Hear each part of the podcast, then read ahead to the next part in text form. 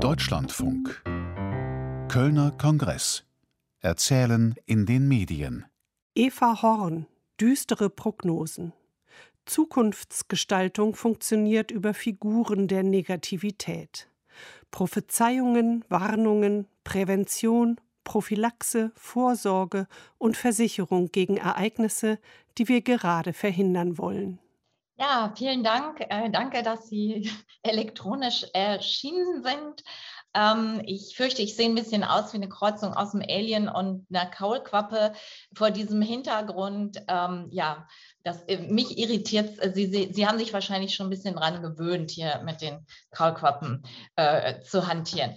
Ja, ähm, Sie haben es in der Vorstellung schon gehört, ich bin Literatur- und Kulturhistorikerin und habe ein Buch über Katastrophen geschrieben. Ähm, danach kam ein Buch über das Anthropozän.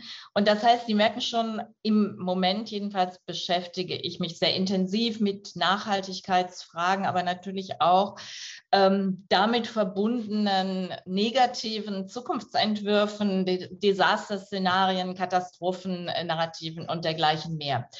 Ähm, die Frage ist, also die ich mir anlässlich dieses Kongresses gestellt habe, ist, ähm, geht eigentlich aus von einer Erfahrung, die ich häufig mache, ähm, wenn ich Vorträge halte, beispielsweise über Klimawandel oder eben Katastrophen, Imaginationen, äh, dann sagen die Leute meistens, ja, klar, das ist alles übel.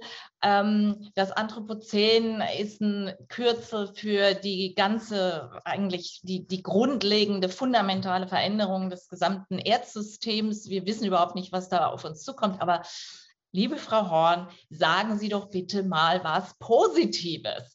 Wo wollen wir denn hin? Was sollen wir denn machen? Ja, also dieses Sagen Sie mal was Positives ist eigentlich der Ausgangspunkt von äh, meinem Vortrag und meinen jetzigen Überlegungen. Dahinter steckt ja die Idee, dass negative Bilder, dass Krisendiagnosen, äh, äh, Katastrophenszenarien für die Zukunft und so weiter ähm, eher oder Narrative darüber, dass die eher entmutigen. Also das Gefühl geben, dass nichts mehr zu machen ist, eine komplett deprimierende Zukunft entwerfen. Oh, besser wäre es, ich sterbe schon morgen, damit ich das nicht noch erlebe. Äh, sehr stark das Gefühl einer eigenen Machtlosigkeit vermitteln und eben auch keine Lo Lösungsvorschläge äh, präsentieren, also eine Richtung, in die man eigentlich gehen will. Und ähm, ich wollte mal nachdenken, ob das überhaupt so stimmt und also ob man grundsätzlich sagen kann, Zukunftsgestaltung braucht notwendig positive Leitbilder, hoffnungsvolle Botschaften oder wenn man so will, Pläne. Man muss einen Plan haben. Ich würde sagen, jein, das braucht man, um meinen Vortrag ganz kurz zusammenzufassen, man braucht aber auch etwas anderes. Das halte ich fast für wichtiger und das ist die Schwarzmalerei, um die es mir im, in meinem Titel äh, geht.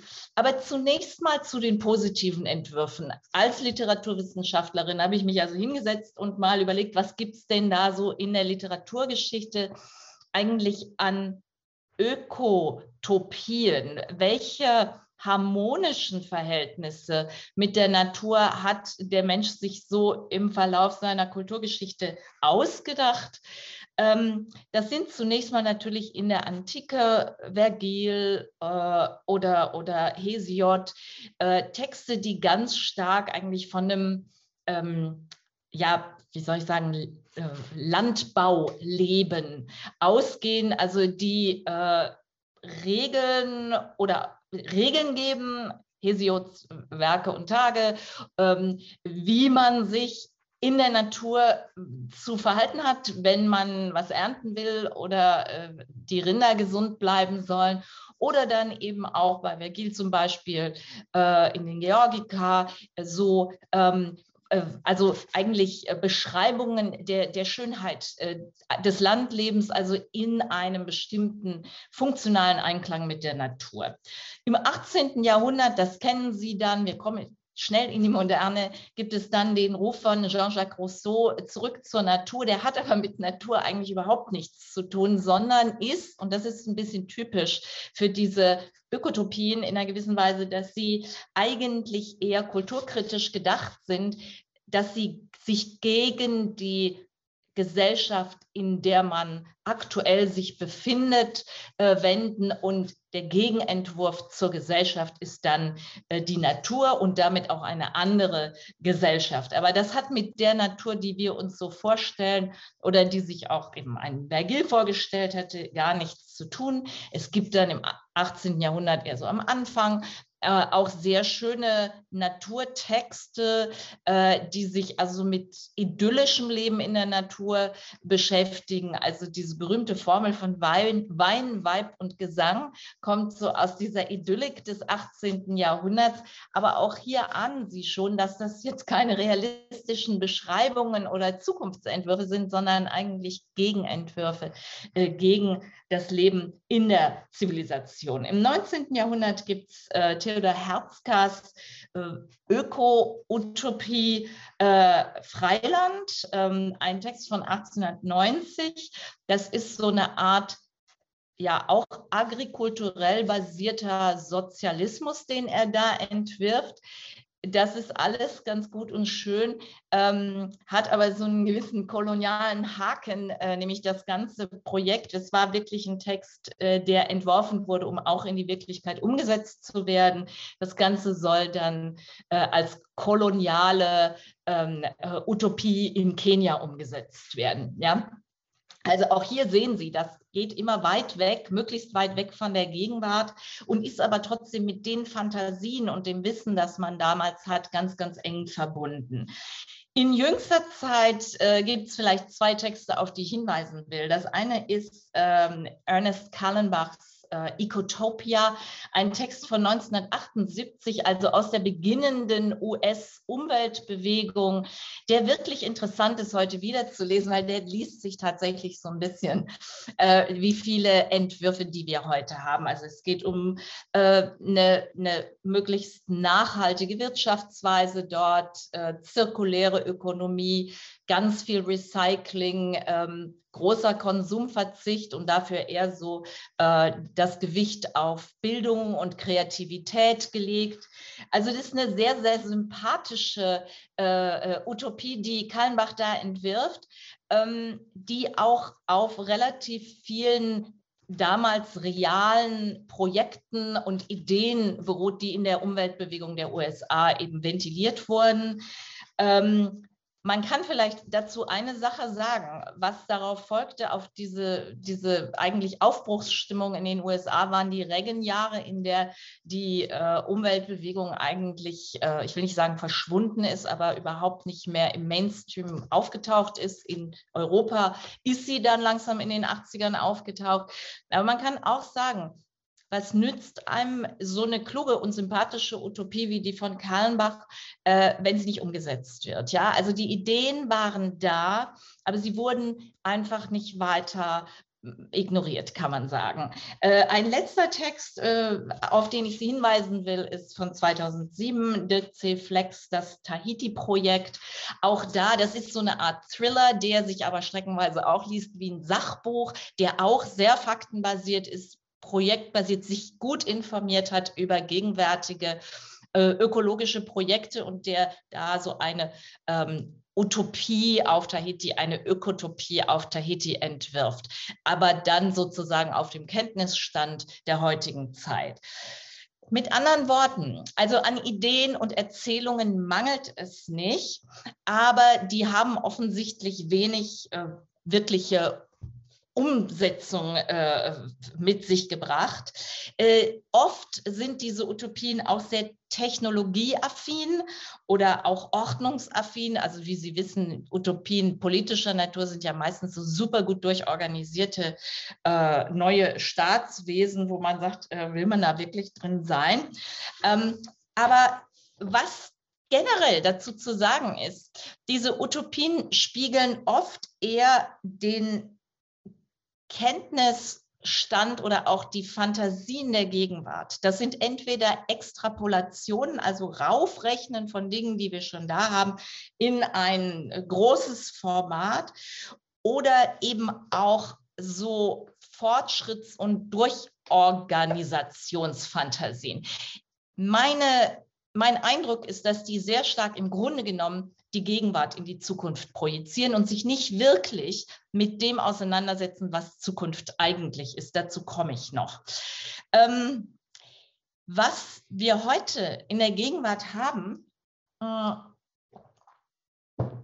ist eine, einen Zustand, und damit sind wir bei diesem Stichwort Anthropozän, äh, zu dem ich ein, auch ein ganzes Buch geschrieben habe, das ich Ihnen natürlich empfehle. Ähm, aber ich sage Ihnen jetzt, was wichtig ist, auch ohne dass Sie das Buch kaufen müssen. Ähm, wir haben mit dem Anthropozän mit einer Umbruchbewegung, äh, äh, Umbruchssituation zu tun, die eine ganz vielschichtige ökologische Krise des gesamten Planeten äh, beschreibt. Und diese Krise besteht aus sehr, sehr vielen Dimensionen. Ich zähle Ihnen die nur auf, falls Sie jetzt nicht äh, eh schon äh, drei Bücher über das Anthropozän gelesen haben, das ist eben nicht nur der Klimawandel und der Verlust von Artenvielfalt, sondern es ist immer noch ähm, die, die, die, immer noch fragile Ozonschicht. Äh, es ist im Zusammenhang mit dem Klimawandel die Versauerung der Meere, die mit mehr CO2 in der Atmosphäre zusammenhängt, das Auftauchen oder die Omnipräsenz von Giftstoffen. Ähm, Landverbrauch, äh, der auch was, äh, der nicht nur mit Städten zu tun hat, sondern eben auch mit der Art und Weise, wie wir Landwirtschaft betreiben, wie viel Land wir zum Beispiel durch, äh, durch Viehzucht äh, äh, verbrauchen, Wasser, also Süßwasser, Trinkwasserverbrauch, ähm, neue Stoffe und Organismen. Denken Sie an genmanipulierte Organismen oder denken Sie eben auch an neue, neue Substanzen wie ähm, Glyphosat oder Plastik oder Styropor und so weiter. Und schließlich äh, die Störung von wichtigen Stoffkreisläufen, also Phosphor- und Stickstoffkreislauf sind gestört. Wenn man sich diese Liste anhört, dann denkt man so, ja, schon wieder kommt die mit ihrem Doom und Gloom. Ja, das ist das Thema meines Vortrags.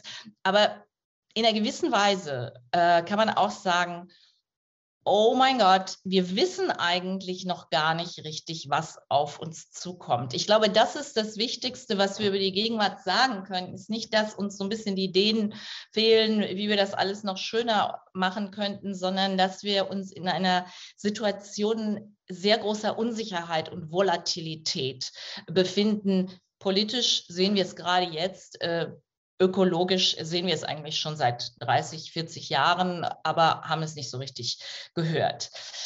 Was für Utopieentwürfe jetzt also realer Natur ähm, reagieren auf diese Situation? Da gibt es also ähm, schöne äh, Bücher, äh, zu denen ich gleich was sagen werde. Aber zunächst mal habe ich einen Text des Bundesumweltamts gefunden, der heißt Narrative für ein ressourcenschonendes und treibhausneutrales Deutschland. Und das imaginiert sozusagen Vorstellungen einer ökologischen Transformation für das Jahr 2050, also noch ein bisschen hin. Und äh, lesen Sie das mal, den findet man im Netz. Ähm, verbringen Sie nicht zu viel Zeit damit, denn das Ding ist unvorstellbar zahnlos. Also ich war echt ein bisschen entsetzt, was die sich davon. Es gibt natürlich immer noch Individualverkehr, klar, nur alle sind jetzt auf Elektromotoren. Super Sache. Also ja, man braucht nicht wahnsinnig viel über, über Verkehrsplanung äh, oder auch Ressourcen zu wissen, um äh, zu ahnen, dass das äh, mit dem einfach Umstieg auf Elektroautos nicht so richtig getan sein wird.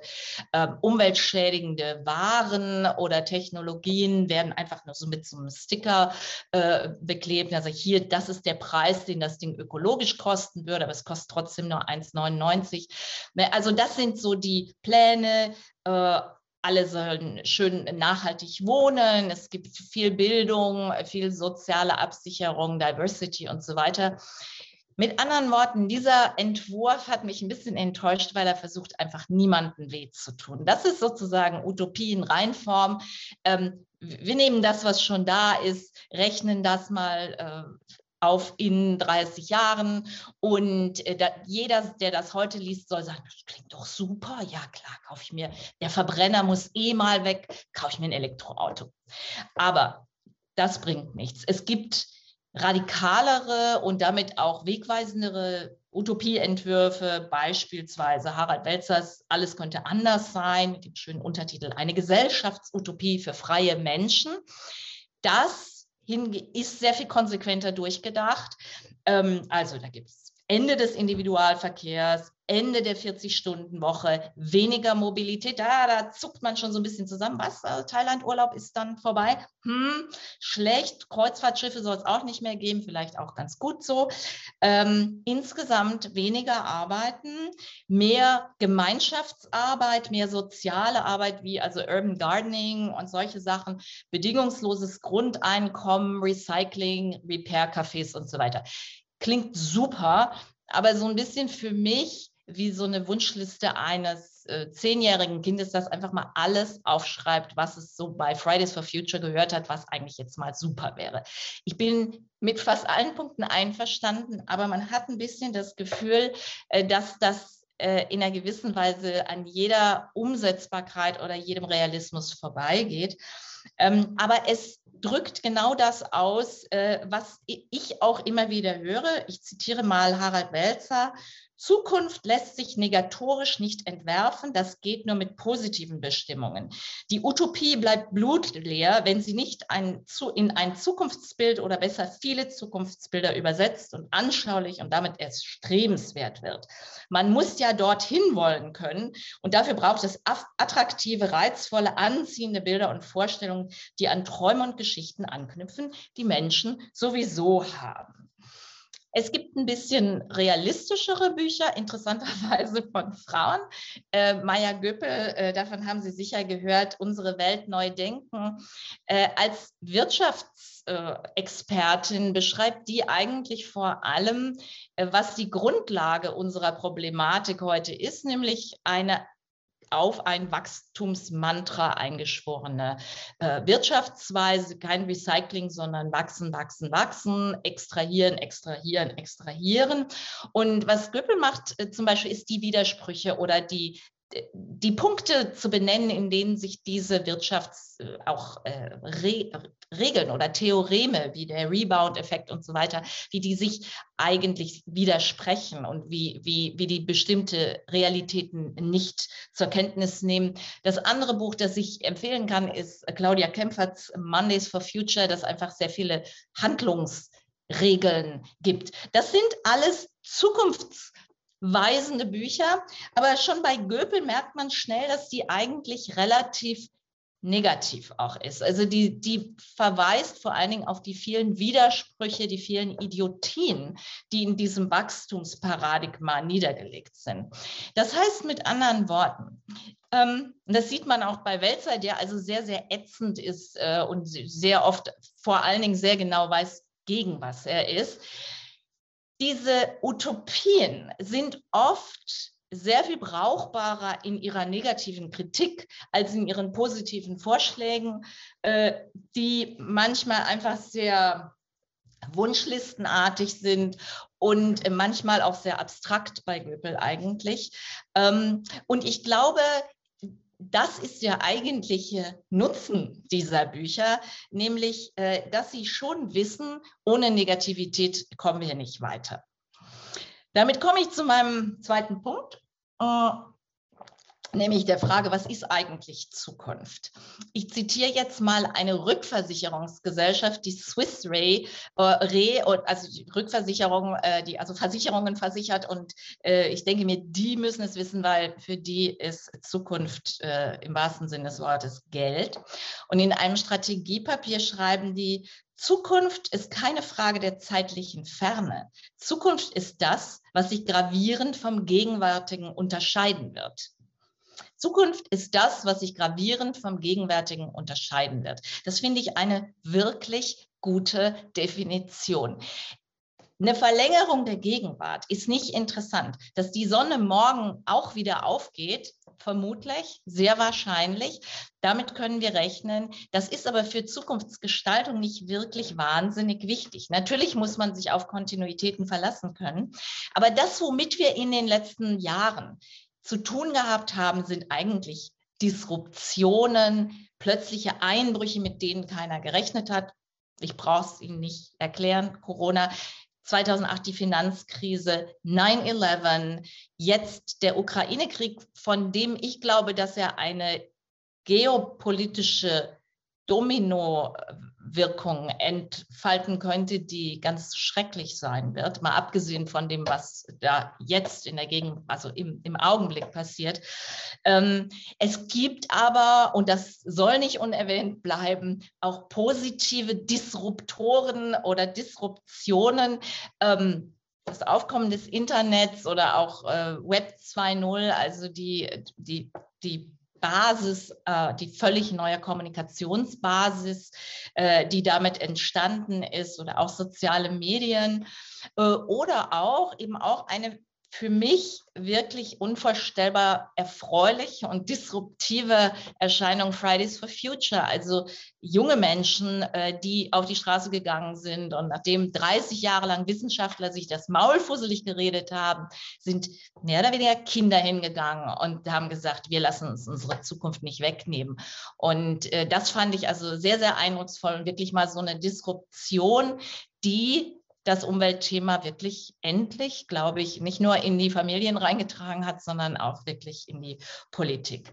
Aber grundsätzlich kann man sagen, Zukunft ist heute unabsehbarer, wenn man so will, düsterer, also nicht so richtig leicht zu erkennen, weil Natur volatiler geworden ist. Äh, Im Anthropozän, das können Sie sich vorstellen, geht es eben äh, nicht nur um so eine allmähliche Verschlechterung äh, der Dinge, sondern es gibt in der Natur wie in der Wirtschaft äh, Kipppunkte, Dominoeffekte, wo auf einmal äh, Dinge ganz schlimm, irreparabel schlimm werden. Wir haben im letzten Jahr auch äh, mit ähm, äh, Extremwetterereignissen in Deutschland zu tun gehabt, von denen wir nicht damit gerechnet haben, dass es sowas überhaupt geben würde.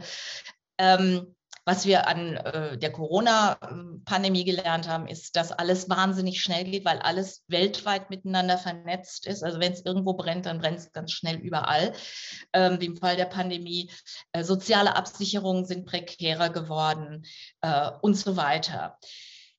Wenn man Zukunft gestalten will, dann gibt es zwei Modi. Das eine ist eben das utopische Planen, zu sagen, ich weiß in etwa, wie die Dinge laufen werden, ich mache Pläne.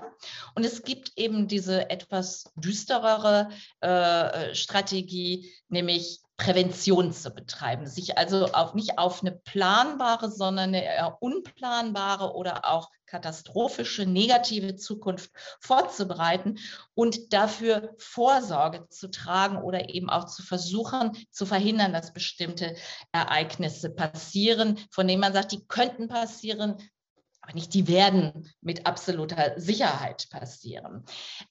Das dieses zweite Prinzip der Zukunftsgestaltung ist das, was ich Schwarzmalerei nenne, also ein präventives sich vorbereiten auf die Zukunft. Ähm, und man kann in einer gewissen Weise sagen, dass die prominenteste Vertreterin dieser Schwarzmalerei äh, tatsächlich äh, unsere Freundin äh, Greta Thunberg ist. Ich zitiere kurz, was eines ihrer kurzen Clips, einen ihrer kurzen Clips, ähm, der diese Schwarzmalerei, glaube ich, in, in, in einer großen Einfachheit und rhetorischen Wucht auf den Punkt bringt. Adults keep saying, we owe it to the young people to give hope. But I don't want your hope. I don't want you to be hopeful. I want you to panic.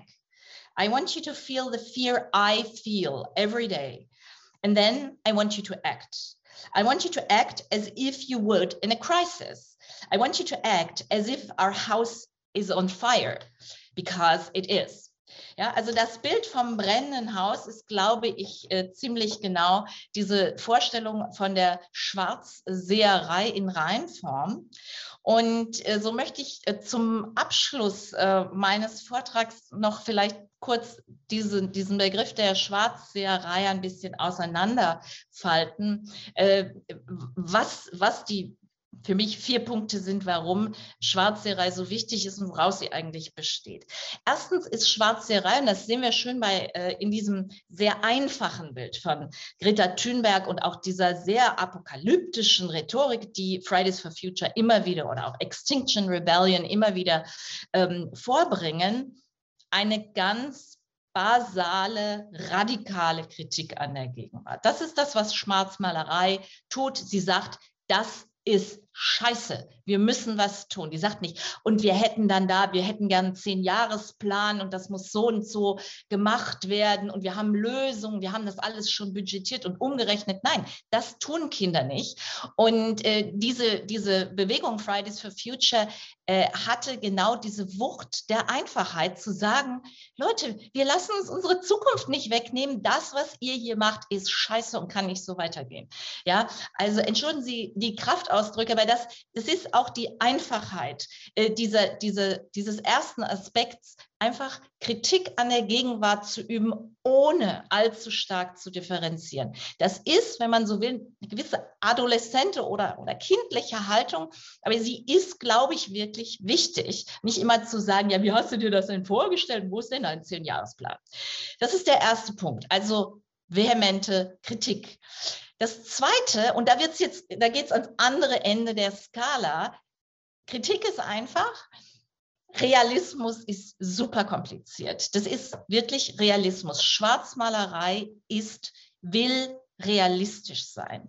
Und zwar bedeutet das äh, Folgendes. Es geht erstens mal darum, auch wirklich Probleme äh, in der Umsetzbarkeit von Maßnahmen zu nennen. Wie, wie kriegen wir eine Transformation der Mobilität äh, zustande, wenn es Leute gibt, die einfach existenziell aufs Pendeln, auf ihr Auto und so weiter angewiesen sind. Ähm, man kann sagen, in diesen Utopien haben sie sehr oft den Eindruck, da gibt es sozusagen die bösen Fossilindustrie-Lobbyisten und die guten Fahrradfahrerinnen. Aber so einfach ist das nicht. Viele der Probleme, in der ökologischen Transformation und vielen anderen äh, äh, Konflikten sind Konflikte zwischen gleichermaßen berechtigten Interessen. Man kann nicht immer sagen, der eine ist ein Arschloch und nur konservativ und will halt seinen SUV weiterfahren und der andere ist gemeinschaftsorientiert und eine Altruistin und so weiter. Ähm, es gibt richtig harte Konflikte. Ein harter Konflikt ist das Bedürfnis der des globalen Südens, der Entwicklungsländer, aufzuschließen an den Lebensstandard der Industrieländer. Das ist mehr als verständlich. Die wollen endlich auch Autos haben, äh, Elektrizität, äh, Wegwerfklamotten und dergleichen mehr. Ja, wir sehen das besonders schön in den Schwellenländern. Das ist ein berechtigter Anspruch. Das ist aber ein Anspruch, der nicht vereinbar ist mit einer mit einem netto null Treibhausgasbudget 2050. Ja, also Realismus in der Schwarzmalerei bedeutet, diese Sachen ernst zu nehmen und nicht zu sagen, ja, und das geht und das brauchen wir auch noch und dann werden wir alle in einer 15-Stunden-Woche arbeiten und in der Restzeit äh, Rührgeräte reparieren und äh, Gemeinschaftsgärten bewirtschaften. Super. Es geht um schwierigere Probleme.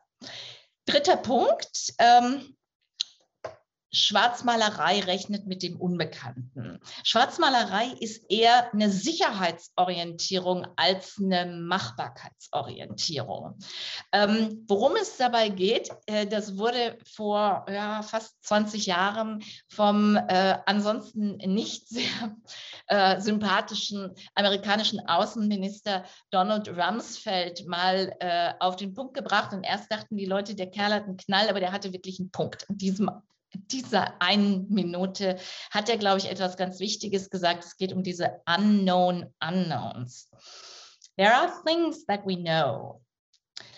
We also know there are known unknowns, also Dinge, die, die, von denen wir wissen, dass wir sie nicht wissen. That is to say, we know there are some things we do not know. But there are unknown unknowns, the ones we don't know we don't know. If one looks throughout the history of our country and other free countries, it's the latter category that tends to be the difficult one. Also, das, von dem wir nicht wissen, dass wir es nicht wissen. Ja, unsere blinden Flecken oder Totenwinkel. Äh, das ist auch Schwarzmalerei, dass sie sozusagen ständig darüber nachdenkt, dass sie sehr selbstreflexiv ist und sagt, was ist es denn, was wir vielleicht gerade nicht auf dem Schirm haben? Wo verpassen wir hier gerade was? Wo denken wir, alles ist gut im, mm, in der Balance, aber es ist es überhaupt nicht. Ähm, wenn man sich gerade die Technologien oder die Stoffe, wie beispielsweise Asbest anguckt. Die Geschichte des Asbests ist 100 Jahre alt. Man hat relativ früh, äh, also als man das eingeführt hat, am Ende des 19. Jahrhunderts, Anfang 20. als Brandschutz, also Sicherheitsmaßnahmen, hat man erste Reporte gehabt, dass das möglicherweise nicht so gesund ist. Es hat 100 Jahre gedauert, bis diese erste Warnung einer Arbeitsmedizinerin ähm, dann wirklich zu einer Verbannung von Asbest geführt hat. Das heißt, wir haben manchmal Technologien, von denen wir denken, wow, das ist die super gute Lösung für all unsere Probleme, von denen sich dann aber sehr viel später erst rausstellt, dass die Nebeneffekte haben, die wir nicht auf dem Schirm gehabt haben. Das berühmteste Beispiel fossile Brennstoffe. Ja, aber wir haben das immer wieder, wir haben das auch heute noch. Ähm, und dieses Nachdenken über Unknown Unknowns bedeutet damit vorsichtiger, wenn man so will, konservativer umzugehen. Das ist das berühmte Vorsorgeprinzip. Ähm, das bedeutet, dass jede Firma, die etwas Neues äh, äh, entwickelt, eigentlich nachweisen muss, dass das keine Spätschäden oder Folgelasten erzeugen wird. Wir wissen über genügend ähm, Technologien, die diese Folgelasten haben. Und äh, das heißt, es geht darum, noch intensiver darüber nachzudenken, was könnten diese Nebeneffekte sein. Es geht auch darum, mehr Sicherheitstechnologie, mehr Katastrophenschutz oder wenn man so will, ein Sicherheitspolster zu haben. Bei der Covid-Pandemie am Anfang, ein Teil des unvorstellbaren Chaos, das wir alle erlebt haben, hatte damit zu tun, dass wir eben keine Puffer hatten im Gesundheitssystem. Ja, ne, wir haben nicht genug Intensivbetten. Wir wissen nicht, äh, was da auf uns zukommt. Unsere Kapazitäten wurden an den Normalbetrieb runtergeschrumpft und sind nicht so schnell aufzustocken. Das hat etwas zu tun mit dem Schrumpfen von Sicherheitskissen, wenn man so will, Vorratshaltung und dergleichen mehr. All das ist teuer, die Dinge werden irgendwann schlecht, man muss sie wegwerfen. Ähm, da sagt jeder vernünftige Gesundheitsminister oder Krankenhausmanagerin, ah, das brauchen wir nicht, da die irgendwie Tausende von Masken vorrätig haben, Millionen von Masken vorrätig haben, brauchen wir nicht. Die werden ja nur, die, die, die zerfallen irgendwann oder sind dann nicht mehr DIN-Norm-konform. Also wir bestellen die, wenn wir sie brauchen.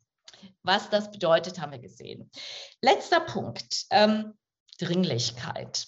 Schwarzmalerei drängelt. Ja, ähm, wir sehen das äh, bei äh, Thünbergs Rhetorik. Unser Haus brennt. nicht ein Zehn-Jahresplan für die Löschung, sondern bitte ähm, kriegt euren Arsch hoch. Ja?